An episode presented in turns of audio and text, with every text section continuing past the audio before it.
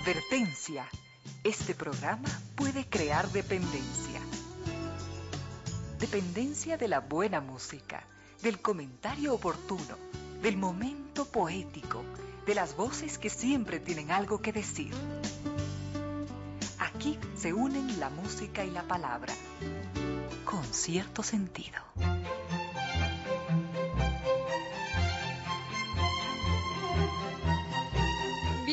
Bienvenidas. Gracias por sintonizar Radio Suceso 101.7 FM. Gracias por compartir estas horas de música, comentarios y entrevistas. Y ojalá, ojalá al final de la jornada, como siempre, podamos imaginar con esos favores que la fantasía nos hace. Podamos imaginar que rendimos un real, justo y merecido homenaje a la inteligencia, a la sensibilidad, a la autoestima, a la confianza, a la alegría de vivir y siempre, siempre a las ganas de luchar de todos por una vida más digna en lo individual y lo colectivo.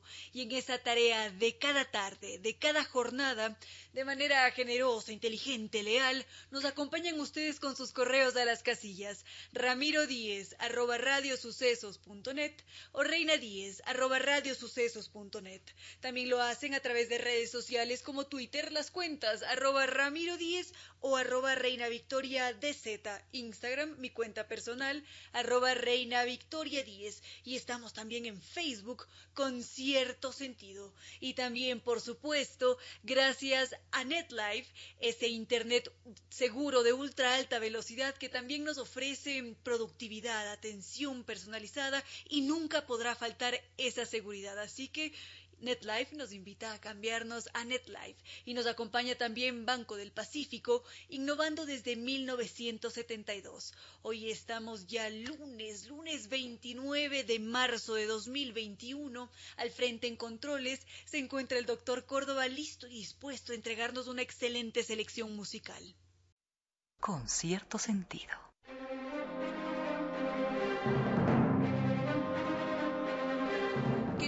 Apenas estoy revisando sus mensajes por acá. Veo que nos preguntan qué tienen preparado para el menú de hoy. Pues no lo sabemos.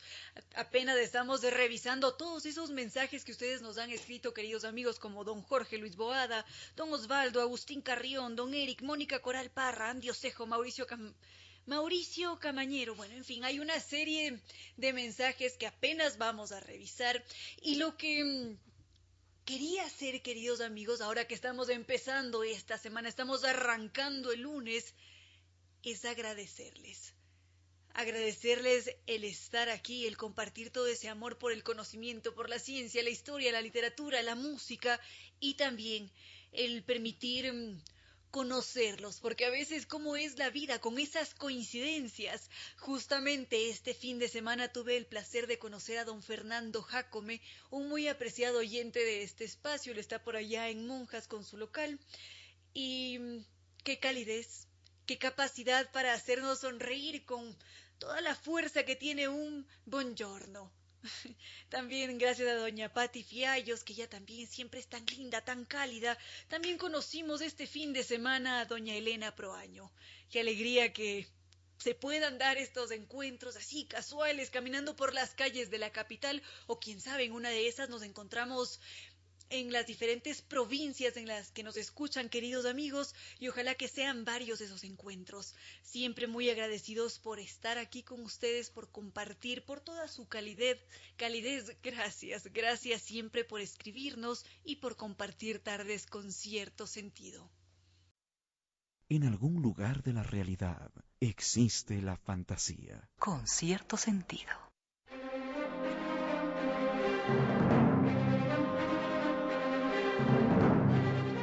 Sus preguntas, queridos amigos, por acá está la de don Rafael.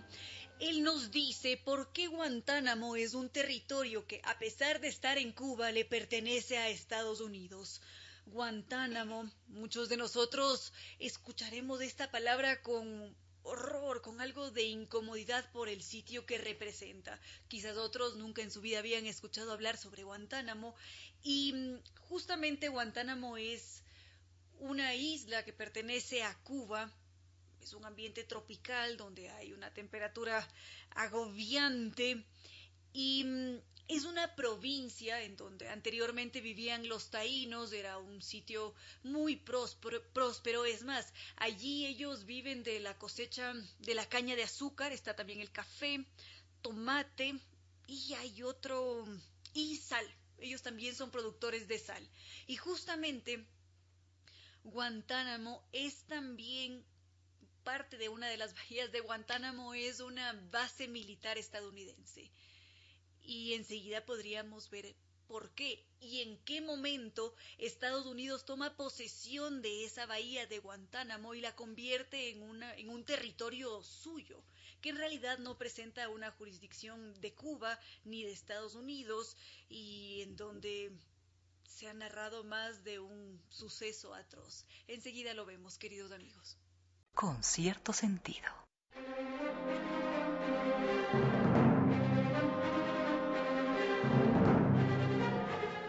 Rafael nos había pedido centrarnos en Guantánamo, ese nombre que puede generarnos tensión, que nos puede quizás poner los pelos de punta. Y justamente se debe a su historia, a todo lo que ha sucedido allí a lo largo de varias décadas. Y mm, ha sido objeto de polémica sobre todo, porque hay muchos que critican a Estados Unidos que a partir del año 2002 convirtió a esta parte de la bahía de Guantánamo en una prisión para aquellos que eran acusados de terroristas. Y mm, todo esto sucede a raíz de los atentados que sucedieron en Nueva York, justamente la caída de las Torres Gemelas, y se convirtió en ese centro de detención y de horror que únicamente estaba destinado para aquellos que eran sospechosos o que eran considerados como terroristas o que tenían la más mínima relación. Entonces, con este motivo, ellos ejercieron un control mayor sobre ese pedacito de territorio, aunque en realidad, Estados Unidos ya había estado apropiado de ese territorio desde 1903, es decir, desde hace unos 117 años atrás, justamente porque ellos decían que este territorio iba a estar destinado para fines carboneros y también navales. Enseguida podríamos ver cómo fue que Cuba y Estados Unidos llegan a ese acuerdo para que Cuba le ceda parte de su territorio a Estados Unidos. Con cierto sentido.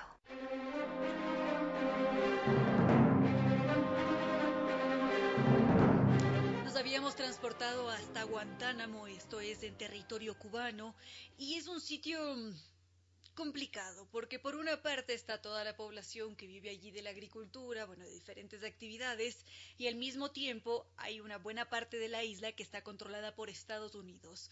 Y esto esto sucedió principalmente porque en 1898 Estados Unidos estaba en guerra con España.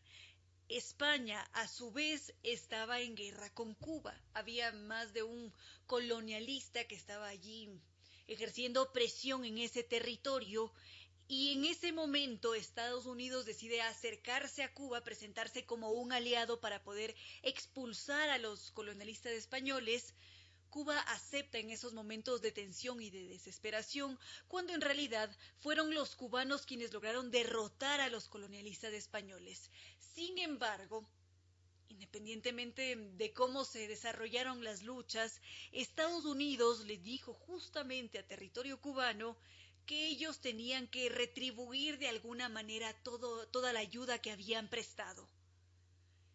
Y mm, para hacerlo, prácticamente los obligaron a firmar la enmienda de plata en esa enmienda les decían que Cuba tenía que ceder parte de su territorio a Estados Unidos, porque de esa forma ellos lo que hacían era mm, preservar también los intereses de los estadounidenses. Entonces, este acuerdo fue firmado en 1903 y a partir de ese momento lo que se hizo fue ceder durante un tiempo indeterminado, mientras Estados Unidos lo necesitase, dos territorios de Cuba. Estaba Guantánamo con su bahía y por otra parte había otra costa, que no recuerdo su nombre, que nunca fue utilizada por Estados Unidos, pero Guantánamo sí que lo fue. En un principio ellos decían que esa iba a ser su estación naval y carbonera y ese fue nunca llegó a servir para ese objetivo, sino todo lo contrario. Ellos se apropiaron de Guantánamo como una base militar. Ahora Guantánamo es una prisión y a cambio de esto de este territorio, de la ocupación de este territorio por parte de Norteamérica, ellos iban a pagar anualmente dos mil dólares. Hoy, si es que hacemos el cálculo, esa cifra no representa absolutamente nada por el alquiler de esa zona de Cuba. Ante esto, el territorio cubano ha dicho que ellos han cobrado ese cheque que se emite anualmente una sola vez y por algún error que se cometió.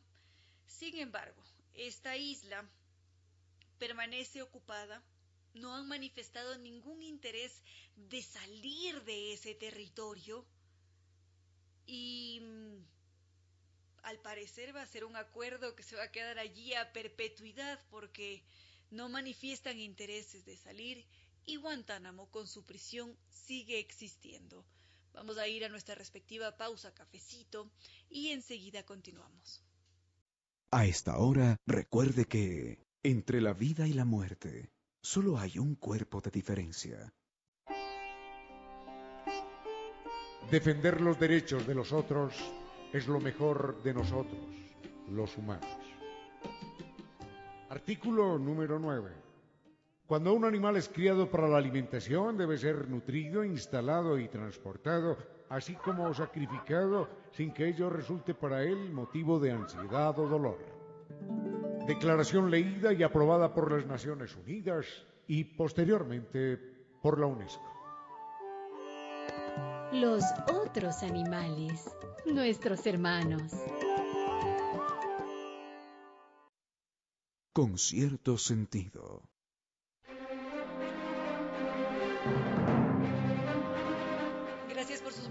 Queridos amigos. Por acá veo que don Raúl González Pérez nos envía una sugerencia de tema que justamente va relacionado con Cuba, con algunos hechos insólitos como él mismo lo, lo menciona. Lo podríamos ver a continuación. Por lo pronto estábamos en Guantánamo. Decíamos que una parte de este territorio es utilizado por Estados Unidos y en un principio lo iba a utilizar con fines navales y carboneros, pero a partir de 2002 la situación cambia cuando se da este atentado contra las Torres Gemelas y mm, es en ese momento cuando ellos convierten a ese sitio en una cárcel que llegó a albergar a 800 personas presas.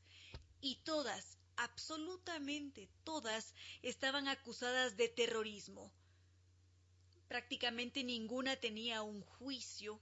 Vivieron así durante décadas, varios de ellos fueron torturados de formas inimaginables e impronunciables, y en la actualidad tenemos entendido que allí están 40 presos, todos están allí más de 13, 14 años, dos de ellos cumplen una condena, después de haber sido juzgados en función de mm, confesiones que ellos hicieron bajo presión o bajo proyectos especiales, como ellos suelen decirlo. Y mm, es muy duro todo el horror, las barbaridades que ellos vivieron porque presentan estos métodos supuestamente especiales para poder conseguir confesiones y así también encontrar culpables. Entonces, Estados Unidos recibe fuertes críticas por la existencia de este lugar, por todas las barbaridades que allí se cometen, porque definitivamente ellos no podrían decir que son defensores de los derechos humanos si es que existe un sitio como Guantánamo. Y mm, habían dicho que ahora, con este nuevo mandato que hay en Estados Unidos, probablemente se cierre Guantánamo. Ahora, si es que esto llega a suceder, definitivamente va, va a tener una potente carga simbólica, no va a representar mayor cambio para Cuba, pero sí que va a tener un cambio simbólico para Estados Unidos y también para el mundo.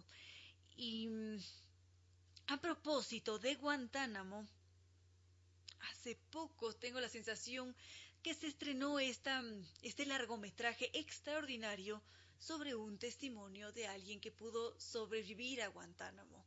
Enseguida podríamos verlo. Con cierto sentido. Queridos amigos, brevemente nos habíamos centrado en Guantánamo, que está allá en, en Cuba, y decíamos que sobre la prisión de Guantánamo se han hecho varios largometrajes, pero hace poco se, estrenó este en particular, El Mauritiano, que es una película vibrante, está muy bien lograda sobre la vida de un presidiario de la vida real, un señor que vivió allí durante 16 años, que después salió en libertad, que tiene terminantemente prohibido ingresar a territorio norteamericano y que era inocente. Entonces, este largometraje retrata la vida de este individuo y mm, es una película muy convincente cada una de las escenas, la escenografía está muy bien lograda porque se ha intentado recrear tal cual a las celdas y a las estructuras de Guantánamo. Y mm, adicional a esto, en todo el hilo narrativo, ellos logran transmitir las barbaridades que allí se cometen, pero de una forma muy muy delicada. Es muy sutil el mensaje y nos deja muy en claro por qué sitios como esos no deberían existir. Hasta allí, sobre Guantánamo. A esta hora, recuerde que hubo una vez un tiempo, cuando había tiempo para perder el tiempo. Mire las estadísticas. Conducir bien o conducir mal no es asunto de vida o muerte. Es mucho más que eso. Conducir bien o conducir mal hablan de su inteligencia, de su sentido común, de su cultura, de su dignidad. A la gasolina agréguele un aditivo, neuronas, para salvar su vida y muchas otras.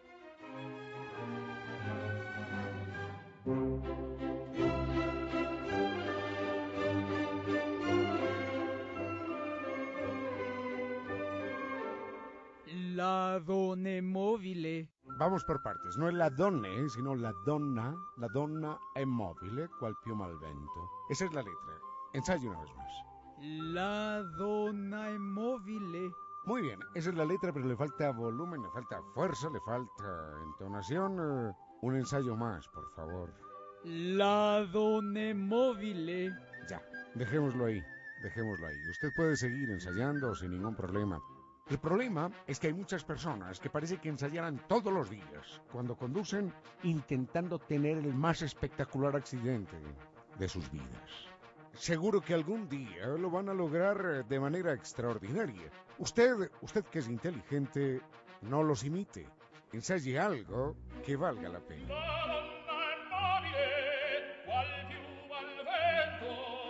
Valore la vida. Conduzca con precaución. Con cierto sentido.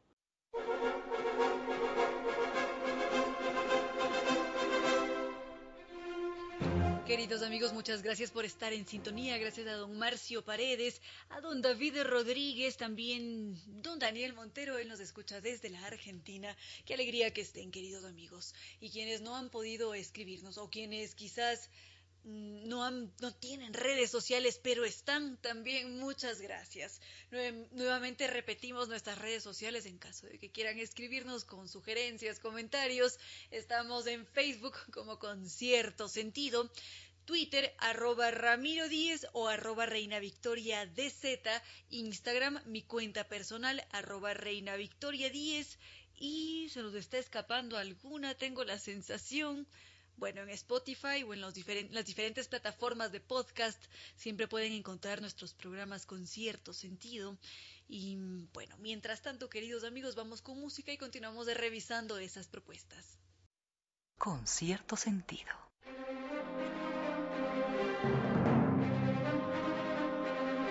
Habíamos recibido un mensaje de don Francisco Rengel. Él nos preguntaba por etcétera. ¿Cuál es el origen de este término? A ver, etcétera es una locución adverbial que solemos utilizar cuando estamos realizando una enumeración. Quizás decimos las vacas, las cabras, las ovejas, etcétera. para referirnos a todo lo demás que no hemos mencionado en esa lista. El origen etimológico de esa palabra proviene de la palabra latina et, que quiere decir y, y también del término cetera, que significa lo faltante, lo demás. Entonces, etcétera es esa voz que utilizamos para en el discurso indicar lo que hemos omitido de una enumeración. Podríamos decir quizás que mm, otras fuentes naturales de calor son los volcanes en actividad, las fuentes termales, etc. Esa sería la forma en la que podríamos utilizar a este término y muchas veces lo escribimos con su abreviatura que es ETC. Hasta allí lo que podríamos mencionar sobre el origen de etcétera. En algún lugar de la realidad existe la fantasía. Con cierto sentido.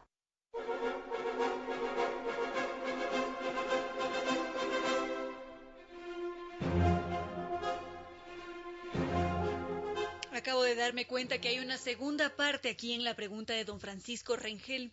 Él nos dice que desde hace cuánto tiempo hemos empezado a utilizar este término etcétera, etcétera, y algunas palabras y expresiones mm, latinas las hemos venido utilizando desde la antigua Roma y han llegado hasta nosotros casi que de forma inalterada.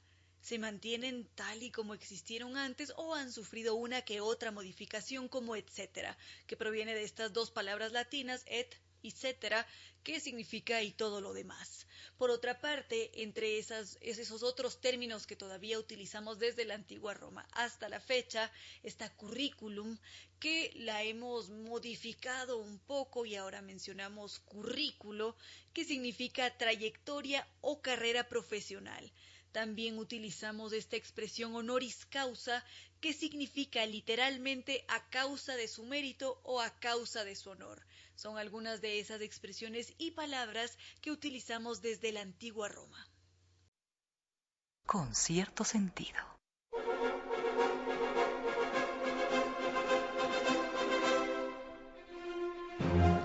Más preguntas, queridos amigos. Por acá nos preguntan qué es el efecto Mozart.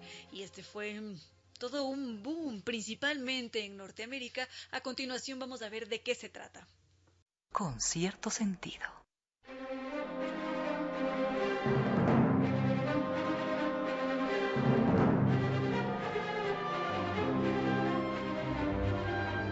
Gracias a don Gabriel Paredes, a doña Sofi Geraldi, Tomás Cabrera, Groski Gordon y Guillermo Mantilla. Muchas gracias por estar. También gracias a don José Agreda que nos ha enviado una propuesta y muchas gracias por la llamada telefónica que acabamos de recibir estábamos con el efecto Mozart. Decíamos que este efecto fue un verdadero boom en Estados Unidos, porque en 1993 una de las revistas más prestigiosas de este territorio publicó un artículo en el que se hablaba sobre Mozart, sobre la música clásica y los efectos que tenía en el coeficiente intelectual de los bebés y en general de los seres humanos. Esta revista afirmaba que después de escuchar cualquier composición de Mozart, todos y de forma mágica se iban a volver mucho más inteligentes. Y esto se volvió en una fiebre en ese momento, porque no fue solamente la revista la que publicó esta información, sino que lo hicieron también varios medios de comunicación. Todos hablaban sobre los beneficios que tenía escuchar a Mozart y mm, se produjo esta comercialización masiva de material discográfico de Mozart. Las jugueterías enloquecieron creando toda clase de dispositivos de juguetes que pudiesen transmitir mm, toda la inspiración que generaba la obra de Mozart. Entonces, esto se mantuvo así durante algunos años en los que se afirmaba que todo el conocimiento o el rendimiento en clases iba a ser superior si es que escuchábamos a Mozart, y mejor aún si es que cuando estábamos en el vientre materno escuchábamos también a Mozart. Y más adelante, conforme progresaron los estudios, se descubrió que no era tan cierto eso que se decía sobre Mozart, sobre la música y el coeficiente intelectual, sino que había algunas algunos inconvenientes, había algunas zonas que no habían sido exploradas, y no era únicamente Mozart el que podía tener una influencia positiva en los individuos, sino las diferentes composiciones según y el estado de ánimo, según el tipo de composición, qué sentimientos podría generarnos. Y mm, se intentó en un principio esconder esas consecuencias o esos efectos no explorados sobre el famoso efecto Mozart que podríamos ver a continuación. A esta hora, recuerde que si tiene prisa por llegar, lo mejor es conducir despacio.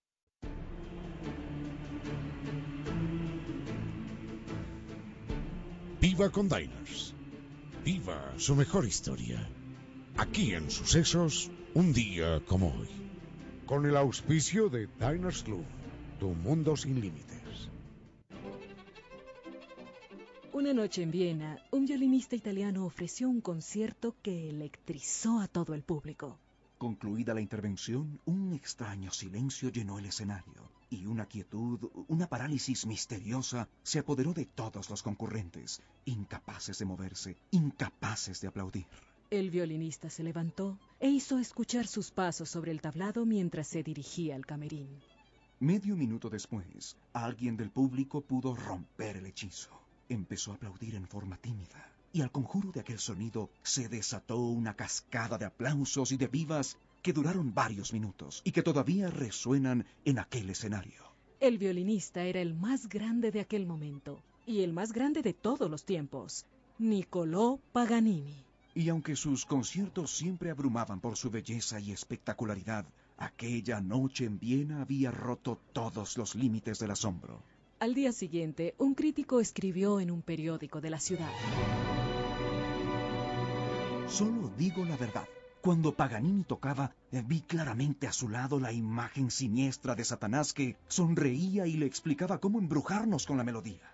El fanatismo de la época afirmó inclusive que Paganini no había nacido de madre, sino de Lucifer, que no aparecía registro de su nacimiento. Paganini, con alguna sonrisa de satisfacción, tuvo que demostrar en forma pública, con testigos y notarios, que sí tenía madre, que vivía en Génova, que él había nacido de la misma forma que habían nacido inclusive los que creían en el demonio. Y el artículo que originó la leyenda se publicó un día como hoy, 29 de marzo de 1828, y desde entonces hubo el rumor del pacto de Paganini con el demonio. En Paganini se conjugaron la música, la habilidad, la técnica, todas las aventuras y todas las leyendas. Pero esa, esa es otra historia.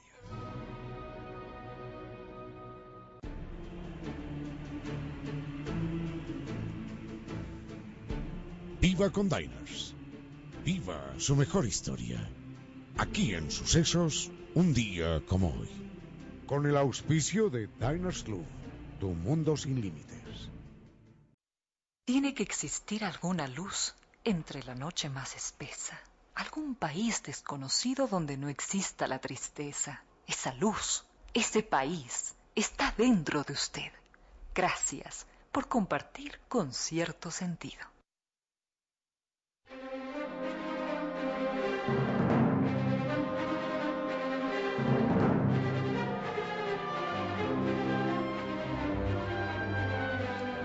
Habíamos empezado a centrarnos en el efecto Mozart, que fue esta propuesta que se hacía desde la revista Nature en Estados Unidos para que todos, absolutamente todos los bebés, nuevas generaciones, se dedicasen a escuchar la música de Mozart o en general la música clásica.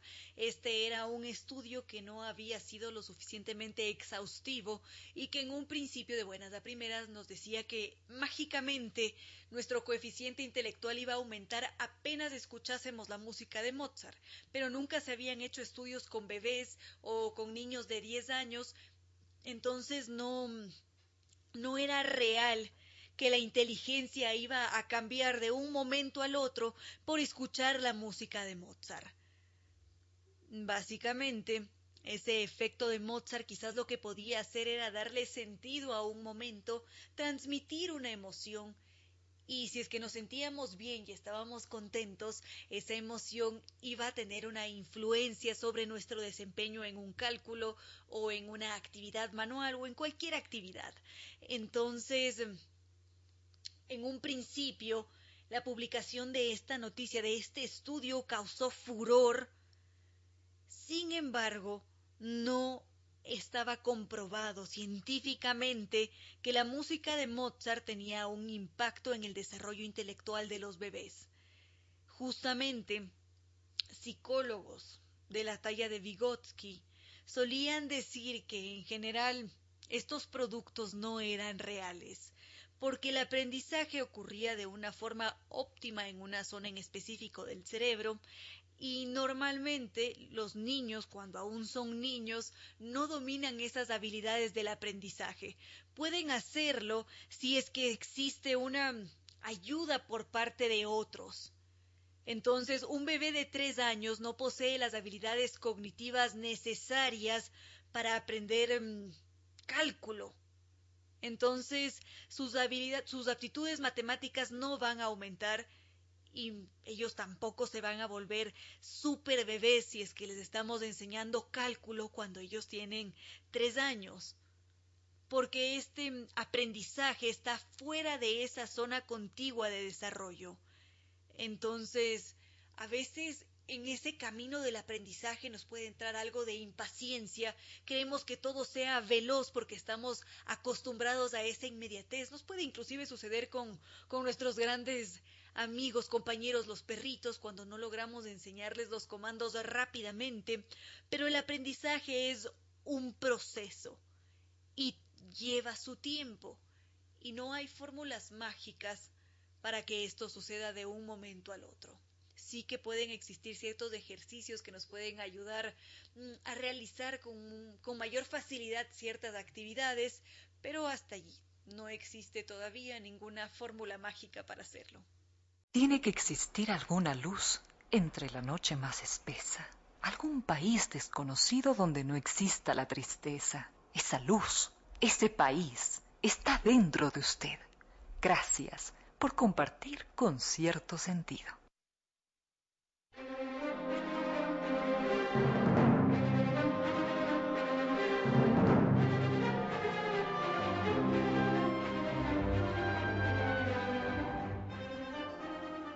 Queridos amigos, hoy nos acompaña el doctor Santiago Paul Yepes. Quizás algunos de nosotros nos habremos preguntado en un determinado momento por qué nos vestimos como nos vestimos, qué queremos transmitir a través de cada una de las prendas que portamos. Quizás hay allí un sentimiento de identidad o qué es exactamente la vestimenta. Justamente, hoy nos acompaña el doctor Santiago Paul Yepes para mm, acercarnos a la vestimenta, pero en una época muy en concreto, la mujer quitense durante el siglo de las luces. Bienvenido a este espacio, doctor Santiago Paul Yepes. Y antes de continuar con toda su investigación sobre la vestimenta de las mujeres durante el siglo de las luces, nos encantaría que por favor se presente.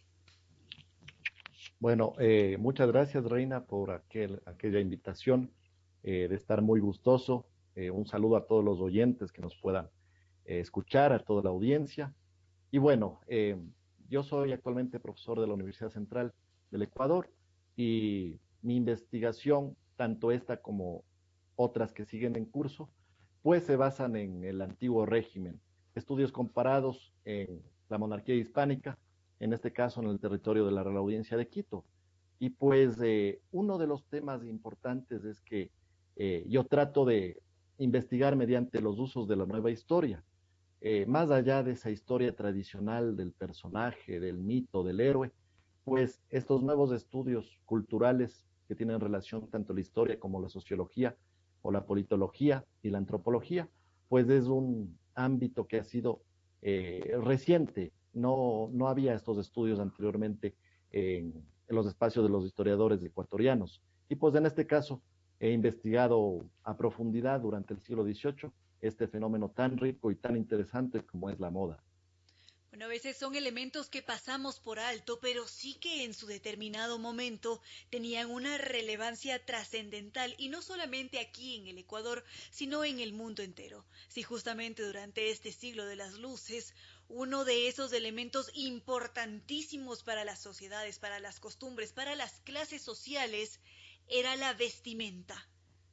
Porque cada uno tenía sus normas ya establecidas, había que saber vestirse para poder encajar aquí en el Ecuador y en otras partes del mundo. Por supuesto, eh, si nos remontamos al siglo XVIII, estamos ante una experiencia del barroco. ¿Qué es el barroco y el barroquismo como mentalidad? Pues es aquel arte de los sentidos que suscitaba efectivamente eh, el derroche, el causar una sensación emocional en el espectador y uno de los aparatos interesantes de representación, como tú muy bien lo has dicho, pues era la indumentaria, la vestimenta, la higiene también, pero no tenía el mismo concepto que ahora tenemos nosotros, ¿sí? El cambiarse de ropa, por ejemplo, continuamente, y eso que estaba eh, para las clases eh, hispano-criollas en cuanto a las calidades del antiguo régimen, era un significado, un simbolismo de la higiene, más no lavarse el cuerpo, ¿sí? Eh, si eh, había el cambio de ropa interior en unas dos veces a la semana, era mucho, ¿sí? Y, no, no se diga otras prendas. Entonces, eh, esos conceptos distintos que manejaba una sociedad, en este caso virreinal del antiguo régimen, nos dicen muchísimo de este aparato de representación como es la moda. Bueno, al mismo tiempo nos podría estar también hablando sobre una mm, diferenciación de clases, porque ahora usted menciona a la higiene relacionada con el cambio de, vestimentas.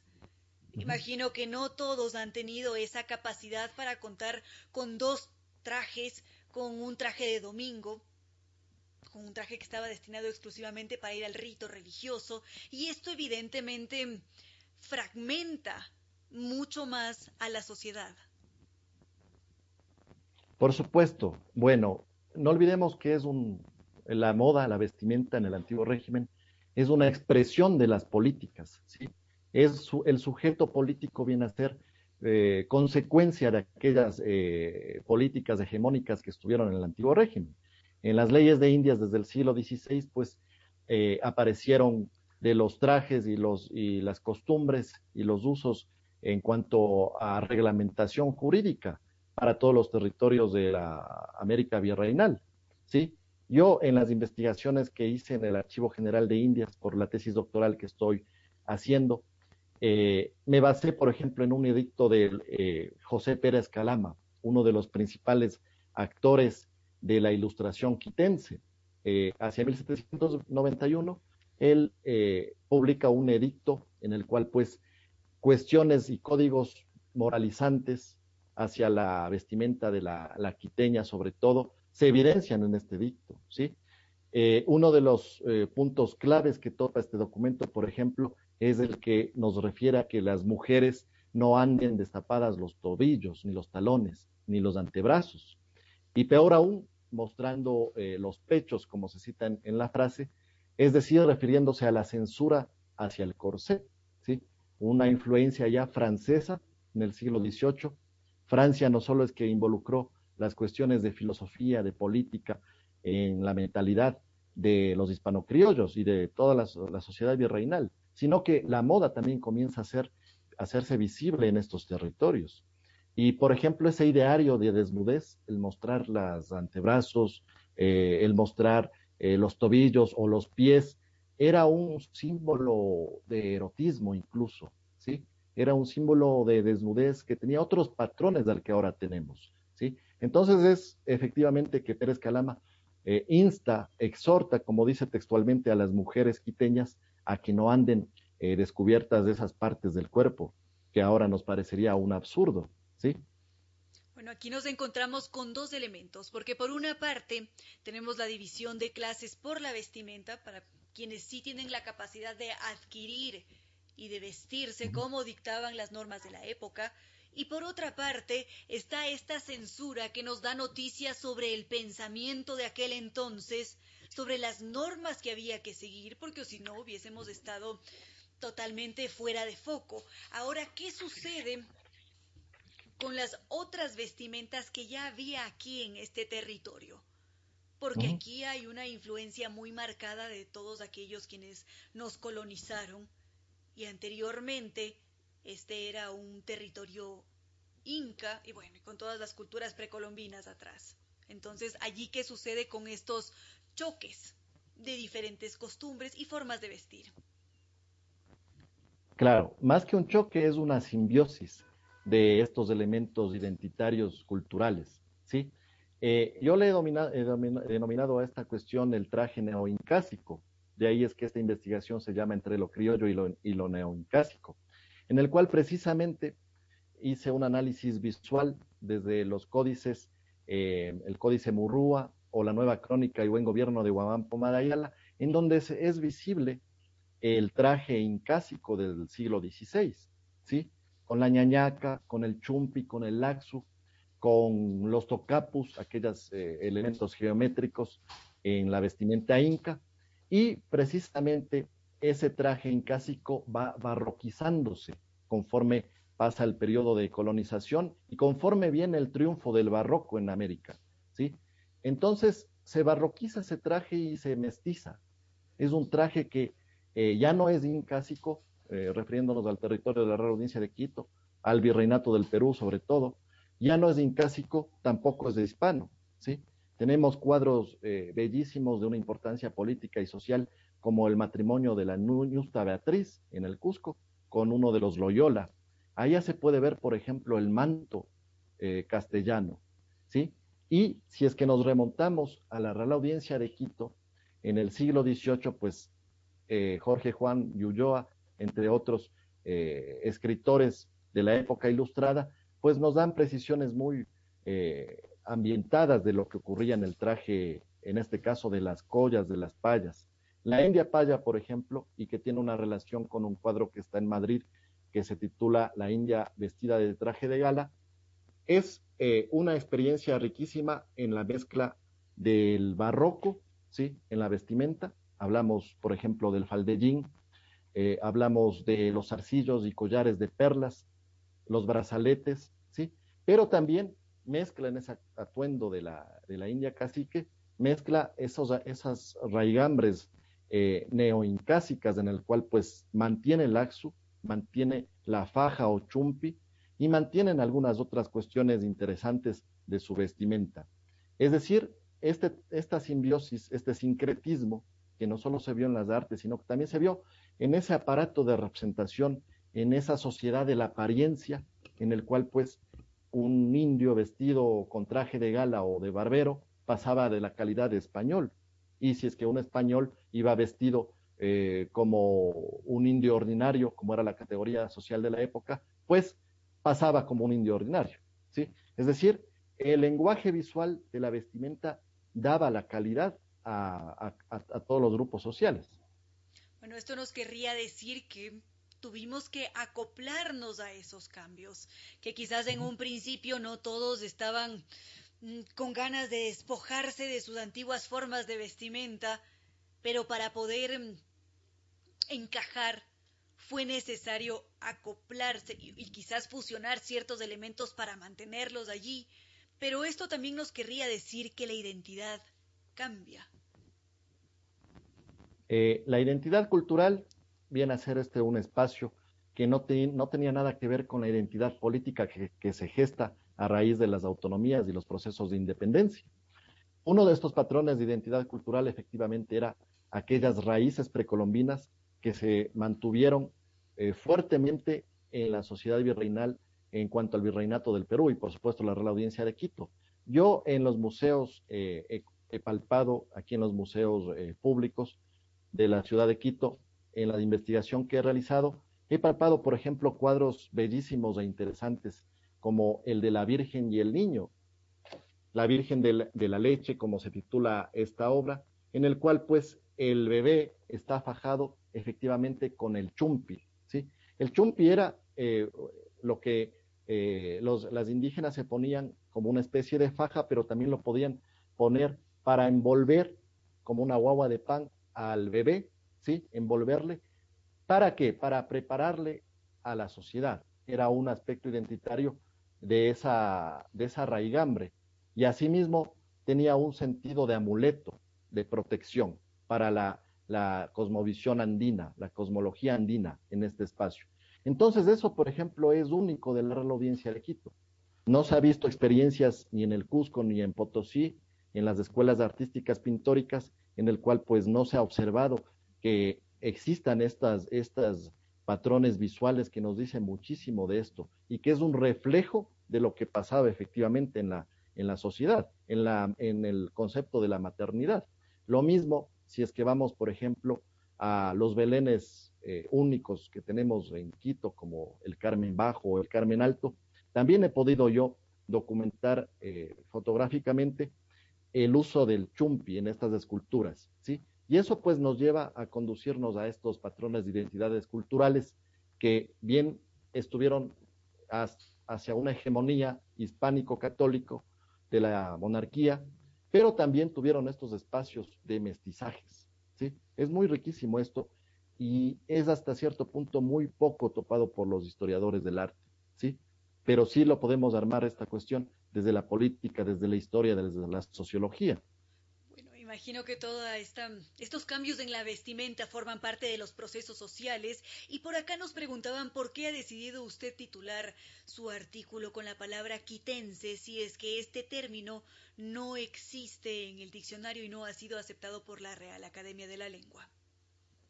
Bueno, el término quitense eh, refleja más en las categorías y sociales de los diccionarios de la época. Por ejemplo, el diccionario eh, del siglo XVIII, diccionario de autoridades, que está disponible para todo el público, para todo el público que lo pueda revisar, lo pueda leer. Eh, si nos remontamos a estudiar este espacio, vamos primero a topar la palabra quitense como un ámbito espacial y geográfico y social referido a una palabra que viene del latín, ¿sí? hubieron, existieron en el siglo XVIII una, una planta determinada a la cual le titularon, por ejemplo, quitoense. Entonces, ese espacio quitense abarca todo lo que fue la Real Audiencia y Presidencia de Quito. Eh, no le quería yo mencionar como quiteño porque eso era desprestigiar y desperdiciar otros espacios. Quitense era tanto el habitante de Quito como el habitante de Popayán o el habitante de Cuenca o el habitante de Guayaquil, ¿sí? Entonces, este, esta expresión y esta terminología es eh, adecuada al usar, al referirnos a un espacio geográfico global, en este caso de la Audiencia y Presidencia de Quito, ¿sí? Eh, peruano, mexicano, el mexicano también es un concepto que no está bien contextualizado y más bien el término apropiado es, por ejemplo, novohispano, al referirse a la estructura jurídica del virreinato de Nueva España, haciéndolo una breve comparación. Muy bien esto. Ahora, usted ha hecho una investigación exhaustiva. Se ha apoyado en diferentes documentos históricos, en testimonios, en escritos de otros historiadores o cronistas. Y nos preguntamos, en la actualidad, cuando usted ha realizado estas visitas por los museos, quedan todavía esas piezas de las vestimentas completas. Todavía podemos verlas, apreciarlas en el siglo XXI. Eh, lastimosamente, eh, los, eh, lo que nos queda más bien son mantillas, mantones de Manila. yo hice también una investigación en, cuanto a documentar fotográficamente estas mantillas y mantones que miden aproximadamente unos cuatro metros de, largo y que están en el Museo de Arte Colonial de la Casa de la Cultura, en la Reserva. Entonces, eso nos queda, unos mantones de que son incluso reversibles de dos colores, que utilizaban las mujeres quiteñas hacia mediados del siglo XIX y hacia finales del siglo XIX. Eh, hay otros elementos como más bien religiosos, ¿sí? como los báculos o, las zapatillas que utilizaban los sacerdotes, pero no hay, eh, por ejemplo, como en la experiencia cusqueña, en el cual pues hasta el día de hoy tenemos eh, varios elementos andinos, incluso del tiempo precolombino, como eh, la túnica que usaban los incas, ¿sí? que no era un poncho, sino que era otro, otro, otro, tipo, de, otro tipo de categoría. O en el caso novohispano, allí sí tienen pues guardados en sus museos eh, colecciones, por ejemplo, de Wilpides, que eran una especie de anacos, si es que le hacemos una comparación con el espacio andino. No obstante, la riqueza que nos corresponde investigar y que tenemos muchísimo, ¿sí? es la cual está reposada en las obras pictóricas y escultóricas eh, eh, del Ecuador, ¿no? Tenemos cuadros de marquesas, de marquesas, eh, por ejemplo, María Josefa Aguado, ¿sí? En la cual pues luce un sinnúmero de joyas muy ricas, siendo una expresión también de que la mujer de un alto funcionario de la audiencia o la propia esposa del, presidente de la Real Audiencia no solo tenía que ser la presidenta de la Real Audiencia, la, esposa, sino parecerlo.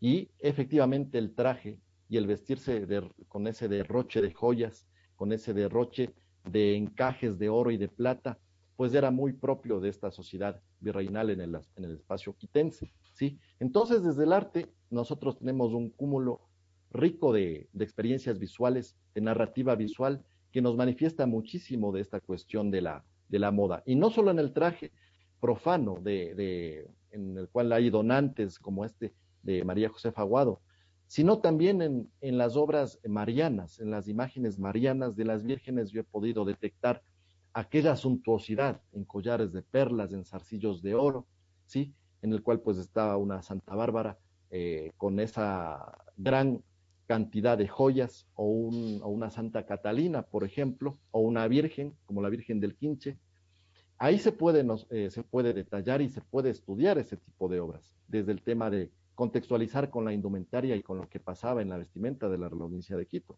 Asimismo, los grabados también. Bueno, ahora que menciona las joyas, aquí podríamos decir que de alguna manera existe una resonancia con los antepasados, porque este, esta búsqueda de adornarnos, de incluir en nuestra vestimenta mm, piedras preciosas, ha estado presente desde tiempos inmemoriales porque siempre hemos buscado adornar el cuerpo, ya los precolombinos también lo hacían, tenían diferentes tipos de joyas, algunas en oro, otras en plata, otras en cobre, otras eran piedras preciosas. Entonces, ¿qué nos podría decir este elemento? Que sí que ha estado presente en el siglo de las luces, que sí que ha estado presente a lo largo de la historia evolutiva. ¿Por qué el adornar el cuerpo? Y no solamente eso, por qué la joya es sinónimo de poder. excelente. Bueno, tiene algunas dimensiones esta cuestión del uso de las joyas, ¿sí?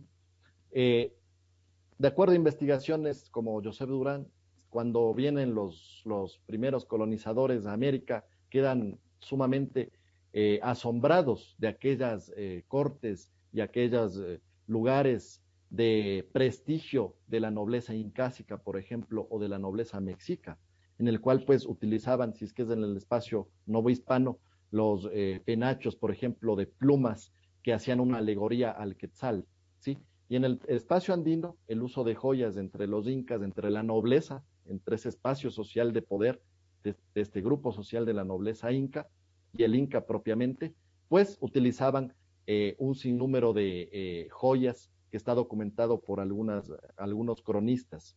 Entonces, eh, estos segundones que vienen a América nunca habían conocido corte, ¿sí? Entonces se asombraban por lo que aquí había, por esa cantidad de expresión del poder por medio de las joyas, ¿sí? Por medio de la vestimenta.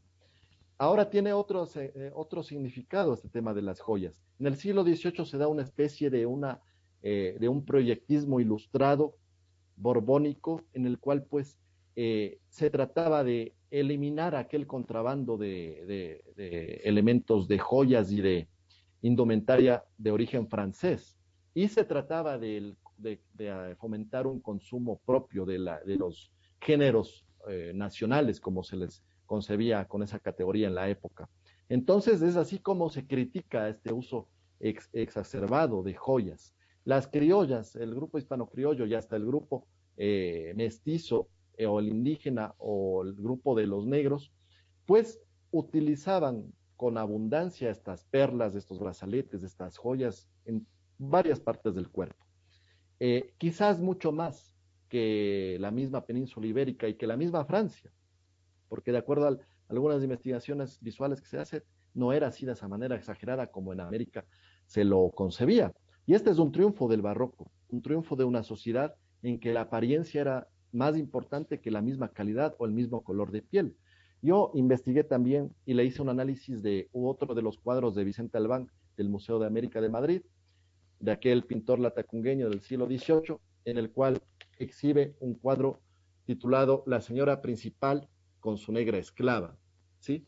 En el cual, pues, eh, la negra esclava está como una actitud de emular o parecerse a, a su ama, a su señora. Y está con un collar riquísimo, un, eh, un, un, brazalete, un collar de oro, ¿sí? Y unos arcillos de perlas de una manera similar o incluso mejor que la propia señora. Pero esto nos remite a que, a que el grupo social, por ejemplo, de los negros, no era que ellos utilizaban esto porque tenían muchísimo dinero, no, sino porque esa casa nobiliaria, de, en este caso de esta señora principal, de, eh, de esta mujer y de, de, todo el grupo de la casona, al salir a la calle tenía que ir con la negra bien vestida y con la negra engalanada con el mejor uso de las joyas y el mejor traje, porque ese era un reflejo del prestigio nobiliario de un apellido o de una casa familiar. En cuanto a la legislación indiana en las leyes de Indias del siglo XVI, se expedía, por ejemplo, ninguna negra libre o esclava ni mulata traiga oro, perlas ni seda, pero si la negra o mulata libre fuere casada con español, puede traer unos arcillos de oro con perlas y una gargantilla, y en la saya un ribete de terciopelo. Entonces eso nos quiere decir que ese tema de, en este caso, de las calidades del grupo social de la población negra, era un reflejo de una casa nobiliaria, un reflejo de una familia, en el cual pues efectivamente tenía que salir con toda la algarabía y el boato de la vestimenta y de las joyas. Entonces, de eso podríamos hablar en esta cuestión de poder y de, de, cómo se configuraron estas cuestiones de ascenso social en el antiguo régimen en cuanto a la América virreinal, porque no era una sociedad de castas, era una sociedad con una plena movilidad social, en que la ropa, en que la joya decía muchísimo y era un aparato de representación también que mostraba el ascenso social de una persona. Usted para realizar esta investigación se ha centrado principalmente en el siglo de las luces. Ahora, ¿qué sucede después de ese momento? ¿Se empiezan a perder las costumbres? ¿La moda se modifica? ¿Cuál es em, la postura que adopta en general la sociedad ante la vestimenta? No, los patrones del barroco permanecen hasta bien entrado el siglo XIX en cuanto a todas las cuestiones eh, de identidades culturales. Tan solo lo que varía es la identidad política, pero la identidad cultural precisamente se mantuvo. Y por ejemplo, eh, ahora estoy realizando algunos estudios eh, sobre el danzante andino barroco y tenemos muchísimas similitudes con el danzante actual de Pujilí o el, danzante de Baños, ¿sí? O el curiquingue, por ejemplo. En esa expresión barroca, por ejemplo, del tocado del danzante actual, en el cual pues están joyas, están santos, están espejos y un sinnúmero de cuestiones, es un reflejo de aquella barroquización de mentalidades que se experimentó en toda la América y con mucha frecuencia y con mucha fuerza en el virreinato del Perú y en este espacio, en el espacio andino de los danzantes. Entonces, hay autores que en el siglo XIX nos hablan, por ejemplo, que el danzante eh, prefería eh, gastar todo su caudal por el traje, ¿sí? Y no le interesaba ninguna cosa más. Porque ese sentido mismo del ahorro es lo que no existía en el siglo XVIII, en el siglo XIX, ni, desde inicios de la, de la conquista y la colonización. Y eso nos separa de una mentalidad que, por ejemplo, sí la, eh, la tuvieron los anglosajones. Aquí en América era el tiempo tenía otra concepción, el significado de ahorro no tenía ninguna representación para nada en la sociedad, ¿sí? Y más bien era ese éxito del barroco, ¿no? Del disfrute de los sentidos, del derroche, y no del, de otras cuestiones que la podríamos eh, diferenciar con otros territorios, eh, el francés o el anglosajón. Y precisamente es que esto nos hace sociedades barrocas hasta ahora, que yo lo veo totalmente eh, una cuestión hereditaria y positiva, porque ahí mismo se encuentra una identidad propia que nosotros tenemos. Si vemos los trajes, por ejemplo, de las indígenas de Otavalo o de las alasacas, pues estos grupos indígenas pensamos que eso es un traje propio y, y auténtico que siempre hubo en estas colectividades indígenas. Y no es así, es un traje sumamente barroquizado y que si hacemos un análisis visual artístico y antropológico, tiene muchísima similitud con los trajes y las joyas del siglo XVIII y el siglo XIX, por supuesto. Ahora que usted acaba de mencionar al danzante de Pujilí, esta justamente es una figura en donde podemos ver esa mezcla de simbolismos y de elementos autóctonos y también prestados desde el extranjero. Porque justamente este danzante con toda su corona de espejos de oro que pesa 25 libras, al mismo tiempo intenta representar a un cóndor andino porque el traje termina con una cola larga y los movimientos del baile con su ritmo, con toda la cadencia, intentan simular ese, ese vuelo que realiza el cóndor. Y al mismo tiempo es el personaje principal del Corpus Christi que sucede durante el solsticio. Entonces aquí nos encontramos justamente con esta simbiosis que usted mencionaba al inicio. Por supuesto, es riquísimo en esta cuestión eh, de, estudiarle al, danzante tanto en su ritualidad como en sus atributos eh, identitarios, culturales, como el traje. ¿sí? Los espejos, por ejemplo, sirven eh, y aquella, aquella, aquel brillo de las joyas que están en el tocado es, es una relación con la concepción y cosmología andina, de emular, de más o menos trasladar los rayos del sol a través de, esos elementos de la cultura material, ¿sí? Y asimismo, como, tú lo has dicho, el traje, también el tema de la danza, ¿sí? La danza, por ejemplo, ritual, en el cual iban vestidos de cóndores, de pájaros, que hasta ahora existen en, el, Ecuador, estas danzas de, en cuanto a determinadas fiestas. Eso lo podremos, por ejemplo, detallar en las relaciones que hace el Inca Garcilaso de la Vega. En esta similitud con esa danza que tenía elementos eh, faunísticos y que la practicaban los incas, por ejemplo. Y visualmente lo podremos ver en, la nueva crónica y buen gobierno de Guampo Madayala, en el cual pues están eh, los incas vestidos totalmente de pájaros en una determinada fiesta, ¿sí? Y esto pues a través del tiempo se conserva, se mantiene. Se, también se diluye de lo que fue originalmente, ¿no? Se hace una cuestión mestiza. Eh, aquí se festeja el Inti Raimi mezclado con el Corpus Christi, ¿sí? Y esa es una coincidencia que la supieron aprovechar en el proceso de adoctrinamiento y de coerción religiosa en el antiguo régimen. Entonces, eh, efectivamente yo eh, estoy investigando profundamente la fiesta barroca, ¿sí? Y haciéndolo una relación con lo que hasta ahora el día de hoy tenemos en cuanto a aspectos festivos, pero relacionando con el barroco, sobre todo, que es el campo de especialidad que yo, yo me dedico. Finalmente, ¿cuál sería ese mensaje central de toda su investigación? Bueno, el mensaje central de toda esta investigación es que a cuestiones cotidianas, cuestiones de la vida cotidiana, la cultura material, la podemos estudiar desde la historia. Eh, que los chicos y chicas que tienen ese afán o tienen ese talento de historiar y de documentarse, pues puedan seguir ese camino de los nuevos estudios de la nueva historia, elementos que van más allá de la historia del prócero, esa historia tan fría, tradicionalista y hasta mitológica que, se entoma como historia oficial. Eso por un lado. Y por otro lado, pues que hay a veces un celo fuerte de los museos privados, en el cual pues nos impiden a los investigadores tomar fotografías de estos museos, de lo que existe ahí, y esto realmente es una pena porque sin eso nos impiden nuestro trabajo, que es el día a día. Así también da pena que hasta ahora siga cerrado el archivo eh, general del Ecuador, el, archivo nacional, en el cual pues la otra parte de esta investigación que la, que la estoy realizando lo hago en base a los testamentos en donde puedo visualizar el dote y el ajuar de la mujer quitense, por ejemplo. Pero si es que no se abren estos espacios eh, y que mucha gente tendría una actitud quizás de desprecio a estas cuestiones. Efectivamente es por eso, porque no se da al público esta cuestión eh, identitaria de la historia que nos provee.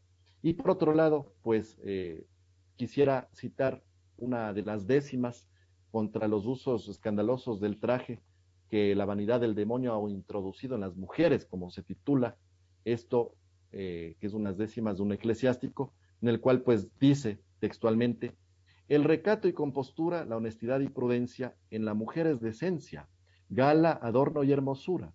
La templanza y la cordura es gracia y es perfección, mas la vana presunción y el escandaloso traje es muerte, pena y ultraje. Y es del demonio invención, son del infierno cadenas, las galas y los tocados y los rizos y trenzados serán tus mayores penas, que por ellas te condenas. Perfecto, muchísimas gracias por haber estado en este espacio, doctor Santiago Paul Yepes. Gracias a ti, eh, Reina Victoria, y les felicito por el excelente programa que tienen y que sigan adelante. Y justo en este mes de la, de la mujer, pues valía la pena hablar sobre este tema. Definitivamente. Muchas gracias por todo. Un momento para la historia y las noticias del mundo de los animales, nuestros hermanos. La noticia en el mundo del derecho es la siguiente. Cuando se miran las legislaciones en distintos países, se encuentra que los derechos de los animales impregnan y afectan la mayor parte de las áreas tradicionales legales. Esto incluye la responsabilidad extracontractual, el derecho contractual, el derecho penal y el derecho constitucional. Ejemplos de esta intersección, conflictos de custodia de animales en las separaciones o divorcios y casos de mala práctica en veterinarios.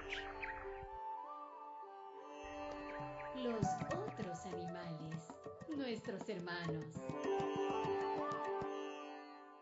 Con cierto sentido.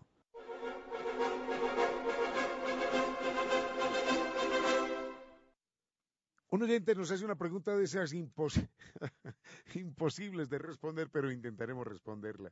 Eh, pregunta quién es el más grande escritor de todos los tiempos.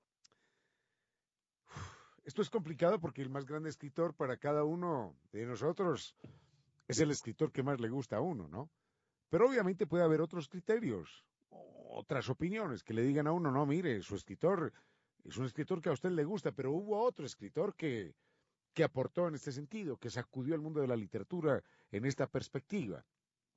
Y me reía un poquitito, porque recordaba a un escritor, a un escritor eh, irlandés que se llamaba Oscar Wilde.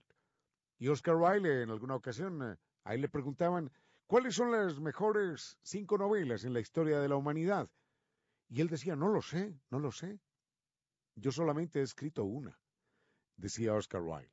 Era un tipo así bastante irreverente, iconoclasta, con unas respuestas particularísimas. Pero más allá de la respuesta de Oscar Wilde, gran escritor y, y gran ser humano, personaje víctima de una sociedad victoriana hipócrita, represiva, más allá de lo que dijera Oscar Wilde, es muy difícil señalar quién es el más grande escritor. Aunque obviamente eh, hay, hay quienes se han atrevido a señalar que el más grande escritor es o fulano o perano o sutano. Enseguida, enseguida intentamos resolver una pregunta que, que es muy difícil que tenga una respuesta categórica.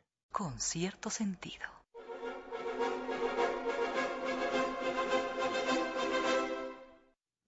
¿Cuál es el más grande escritor de todos los tiempos? Es una pregunta que no tiene una respuesta absolutamente categórica porque es muy difícil encontrar el, el sistema que diga este es definitivamente el más grande. Pero podríamos hablar por lo menos de dos grandes escritores. Uno, sin duda alguna, es Miguel de Cervantes Saavedra. Miguel de Cervantes Saavedra, escritor de lengua castellana, es, es grande en todos los tiempos, es grande en todas las circunstancias, es grande en todas, en todas las lenguas. Porque Miguel de Cervantes Saavedra es el creador de lo que hoy llamamos la novela moderna. Alguien dirá, pero, pero si antes también había historias que contar, eh, había, había seres humanos con conflictos que salían adelante o, o que derrotaban al destino o que eh, tenían vidas que cambiaban en un sentido o en otro. Sí, pero antes de Miguel de Cervantes Saavedra, lo que existía, por ejemplo, en, la... Es que es difícil utilizar la, la palabra novela, pero me voy a atrever. En la novela griega, en las obras de literatura griegas, donde había un ser humano entregado a una tarea y que a veces la conseguía o no la conseguía, lo que había era una lucha del ser humano en medio de un mar de designios, de un mar de decretos de los dioses. Entonces existía un ser humano que finalmente, en medio de todas las vicisitudes, terminaba cumpliendo el designio de los dioses o siendo derrotado por el designio de los dioses. Es decir, existía un ser humano inmerso en una burbuja absolutamente falsa, donde no se reconocía lo que podía hacer o no hacer el ser humano como arquitecto de su propio destino. En tanto que con el Quijote aparece el ser humano descarnado, el ser humano, eh, el ser humano inerme, el ser humano sometido a la burla, a la mofa, al dolor, a la angustia, al llanto, a los sueños, a las frustraciones, como en el Quijote, por ejemplo. Y no es que el Quijote sea la única obra de Miguel de Cervantes Saavedra, no. Pero en esa obra aparece el ser humano por primera vez como un ser humano de carne y hueso. Toda la novelística anterior, la novelística de caballería, es una novela de superhéroes, invencibles, valientes, extraordinarios, siempre dotados de, de, poderes maravillosos que terminaban por derrotar al enemigo. Pero no, al Quijote, al Quijote le dan una paliza o sufre sinsabores en cada capítulo. Y por primera vez, los seres humanos encontramos en una obra de literatura a un héroe, a un héroe que sale derrotado, capítulo a capítulo, a un héroe que llora y con el que lloramos, un héroe que sufre, un héroe que hace el ridículo, un héroe que fracasa. Es la primera vez que una novela retrata y nos entrega en las páginas a un ser humano de carne y hueso. En esa perspectiva es un mérito extraordinario de Miguel de Cervantes Saavedra, porque antes no existía una novela humana, profundamente humana, como el Quijote. A esta hora, recuerde que deberíamos usar el pasado como trampolín, no como sofá. Nuestro amigo le hace mucha falta a toda su familia, a sus padres, a sus hermanos, a su esposa, a sus hijos. Nuestro amigo nos hace mucha falta a nosotros, los que fuimos sus amigos. Nuestro amigo nos hace falta a muchos, porque a él le hizo falta una sola persona que le dijera, oye, ¿qué te pasa? No conduzcas así. Valore la vida. Conduzca con precaución. Con cierto sentido.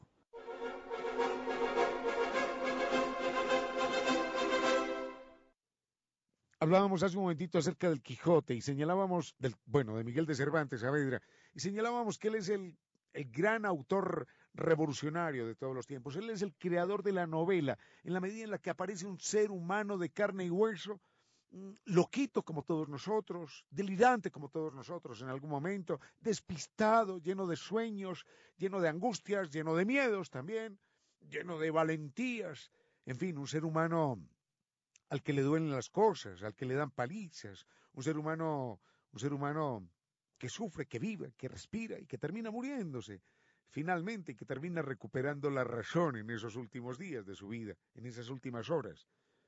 Por eso es revolucionario Miguel de Cervantes Saavedra con su obra El Quijote, porque además es un crítico social. Cuando uno lee El Quijote se maravilla de, del bisturí que él maneja para romper eh, las apariencias y para señalar que, quizás los, ocos, los, locos, los delirantes, no son, eh, no son eh, propiamente, o no es propiamente el Quijote, sino que son los otros.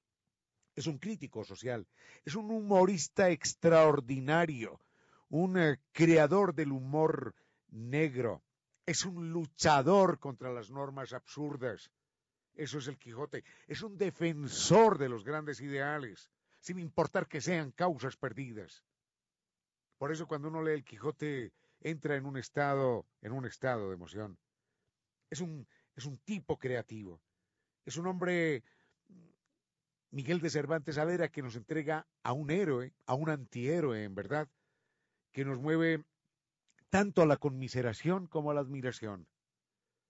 Nos lamentamos de las palizas, de los insabores, de las angustias, de los fracasos del Quijote, pero nos admiramos de su locura cuando decide solo enfrentar lo que él considera unos gigantes, que no son más que molinos de viento, cuando él solo decide enfrentar lo que considera un ejército enemigo, que no es más que un rebaño de 500 ovejas.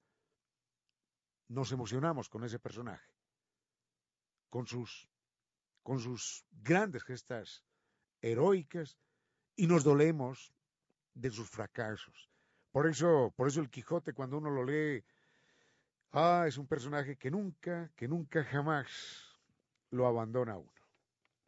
Con cierto sentido.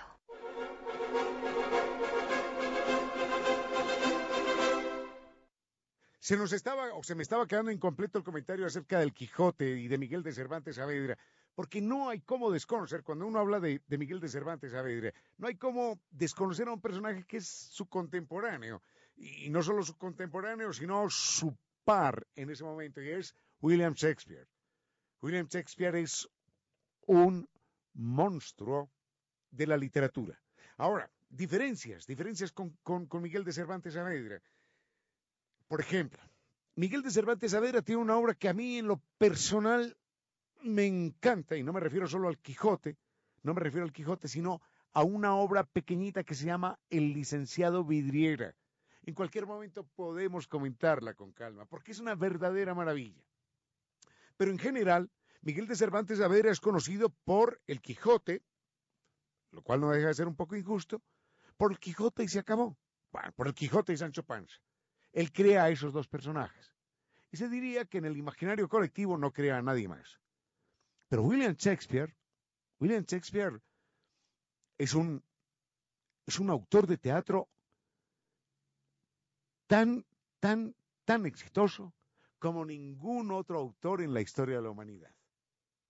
Hoy en cualquier lugar del mundo, en cualquier lugar del mundo, alguna obra de William Shakespeare se estará presentando, alguna obra. Y siempre se presenta con el teatro lleno. Y siempre se presenta con un público que sale conmovido. Siempre. Miguel de Cervantes Saavedra crea a un personaje.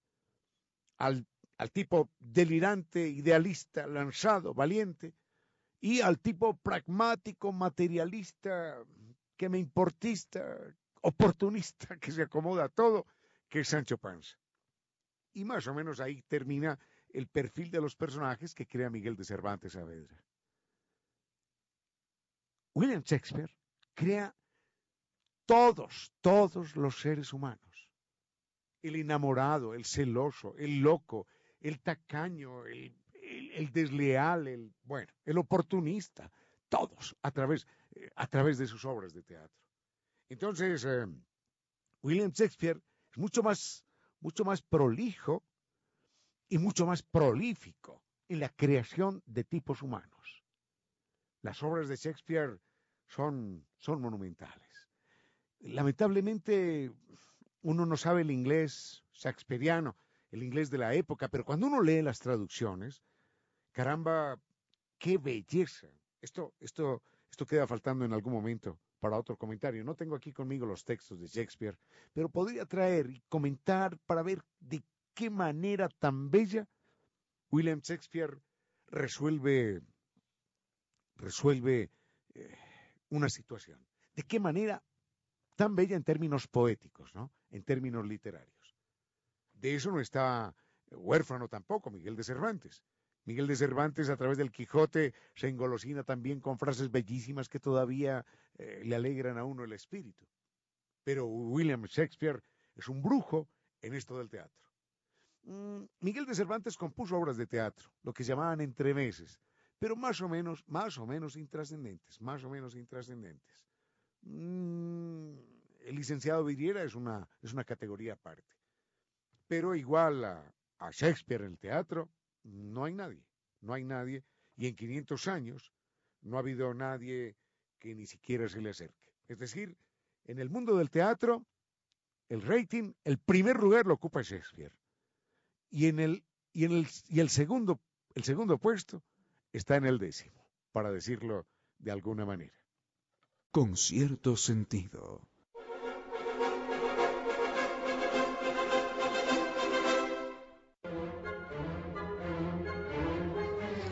Amigos, hemos llegado ya al final de este programa gracias a NetLife que nos invita a cambiarnos a este Internet de ultra alta velocidad que también nos ofrece seguridad, productividad y atención personalizada. Gracias a Banco del Pacífico, innovando desde 1972. Gracias al doctor Córdoba en Controles, siempre con una excelente selección musical.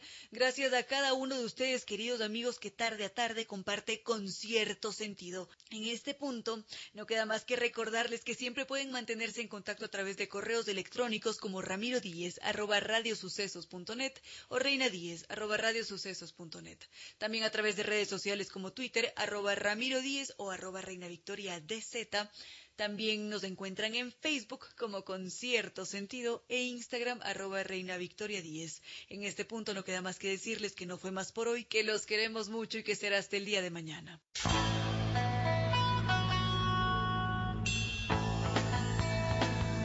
Como dicen es cierto que en la vida no hay casualidades, piense, ¿por qué escuchó usted este programa? Tal vez escuchó aquello que necesitaba o tuvo la sospecha de esa luz dentro de su propio ser. Una gota de agua, un corazón que late, una semilla en su memoria, un remanso en medio de sus prisas, una voz que aliente su esperanza, una pluma para sus alas. Algo de eso hemos querido ser. Aquí, en concierto sentido con Ramiro Díez. Y Reina Victoria Díez.